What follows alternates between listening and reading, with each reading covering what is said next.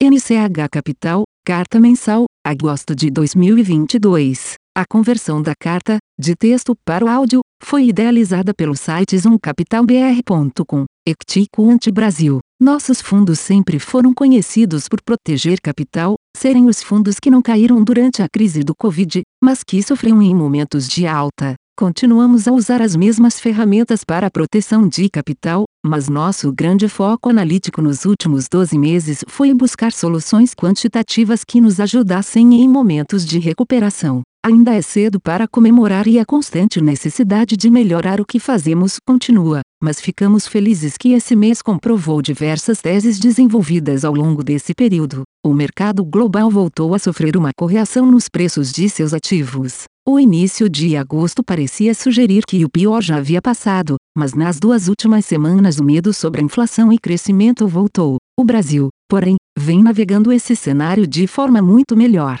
Ao longo do mês, gradualmente saímos da posição que tínhamos em SMAL 11 em favor de outras posições no nosso portfólio. Ainda assim, SMAL 11 foi uma das posições que mais contribuiu positivamente para a performance no mês. MIOS 3 foi um outro destaque. Em um mês forte na renda variável, poucas posições tiveram resultados negativos, sendo Cogin 3 a com maior impacto negativo. A alta performance local pode ser explicada em parte pelo ano de 2021, onde vimos o mercado local corrigir fortemente, o Ibovespa ainda perde muito do SP olhando os dois anos combinados. Nossos modelos também mostram que as empresas por aqui estão mais perto de uma recuperação fundamental do que as americanas, ajudando nesse processo recente. Os preços por aqui estão melhores, ao que tudo indica o nosso processo de aperto monetário também está mais perto do fim e a nossa inflação, por diferentes motivos, mais controlada. Com tudo isso enxergamos um cenário favorável para o mercado local,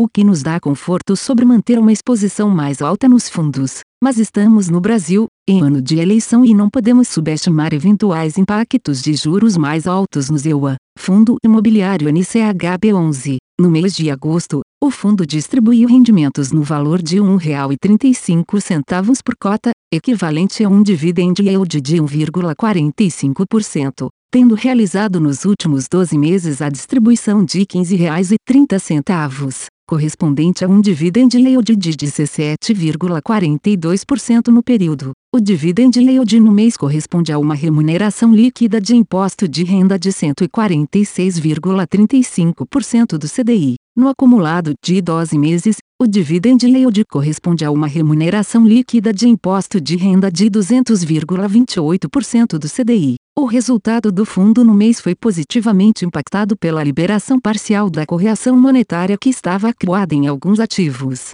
Essa liberação permitiu o aumento da reserva de resultados acumulados para R$ 1,67 por cota, o que contribuirá para a rentabilidade do fundo nos meses de deflação. Ao final do mês, o saldo de correção monetária ativada nos ativos ficou em R$ 2,37 por cota. Para a equipe de gestão, Todos os valores acima fazem com que o fundo atravesse de maneira confortável o período de deflação e que a expectativa de rentabilidade se mantenha acima da média de mercado para os próximos meses. O fundo encerrou o mês de agosto com 98,63% do seu patrimônio líquido alocado em CRIs, distribuído em 20 operações, em um montante total de R$ 143.645.391,16. O saldo restante em caixa encontra-se aplicado em um fundo lastreado em títulos públicos com liquidez diária. Os CRIs existentes no portfólio atual apresentam uma taxa de remuneração média ponderada indexada ao IPCA de 9,85% a 93,34% da carteira, ao CDI de 6,00% a 3,45% da carteira, e ao IGPM de 9,25% a 1,84% da carteira. Fiagrani CRA 11. No mês de agosto, o fundo distribuiu rendimentos no valor de R$ 1,20 por cota, correspondente a um dividend yield de 1,27% sobre a cota patrimonial, que equivale a uma remuneração líquida de imposto de renda de 128%. No acumulado do ano, o dividend yield foi de 8,33%, que equivale a 126% do CDI líquido. Em agosto, Todo o resultado gerado foi distribuído para os cotistas, assim como parte da reserva de resultados acumulados, que encerrou o mês em 20 centavos por cota, considerando a alocação majoritária da carteira do fundo em ativos em CDI, o patamar da taxa Selic,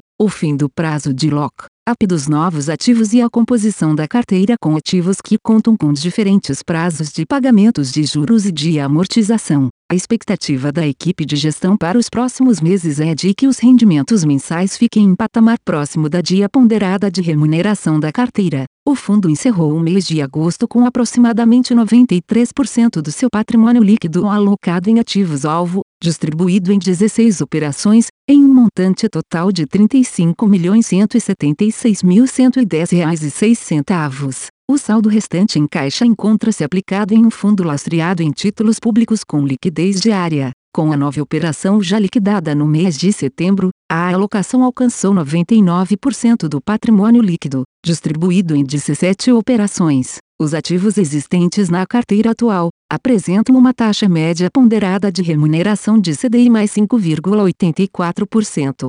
84% da carteira, e IPCA mais 9,90%, 15% da carteira. A composição dos ativos do portfólio encontra-se diversificada em termos de estruturas, garantias, diferentes cadeias produtivas e regiões geográficas. NCH Brasil. A conversão da carta, de texto para o áudio, foi idealizada pelo site zoomcapitalbr.com. Aviso legal. É recomendada a leitura cuidadosa do regulamento dos fundos pelo investidor antes de tomar a decisão de aplicar seus recursos. A rentabilidade passada não representa a garantia de rentabilidade futura. A rentabilidade, quando divulgada, não é líquido de impostos. Fundos de investimento não contam com garantia do administrador, do gestor, de qualquer mecanismo de seguro ou fundo garantidor de crédito, FGC. Para avaliação da performance de um fundo de investimento, é recomendável a análise de, no mínimo, 12 meses. A gestora não se responsabiliza por quaisquer decisões tomadas tendo como base os dados deste documento. As informações aqui contidas têm caráter meramente informativo e não constituem qualquer tipo de aconselhamento de investimentos ou oferta para aquisição de valores mobiliários.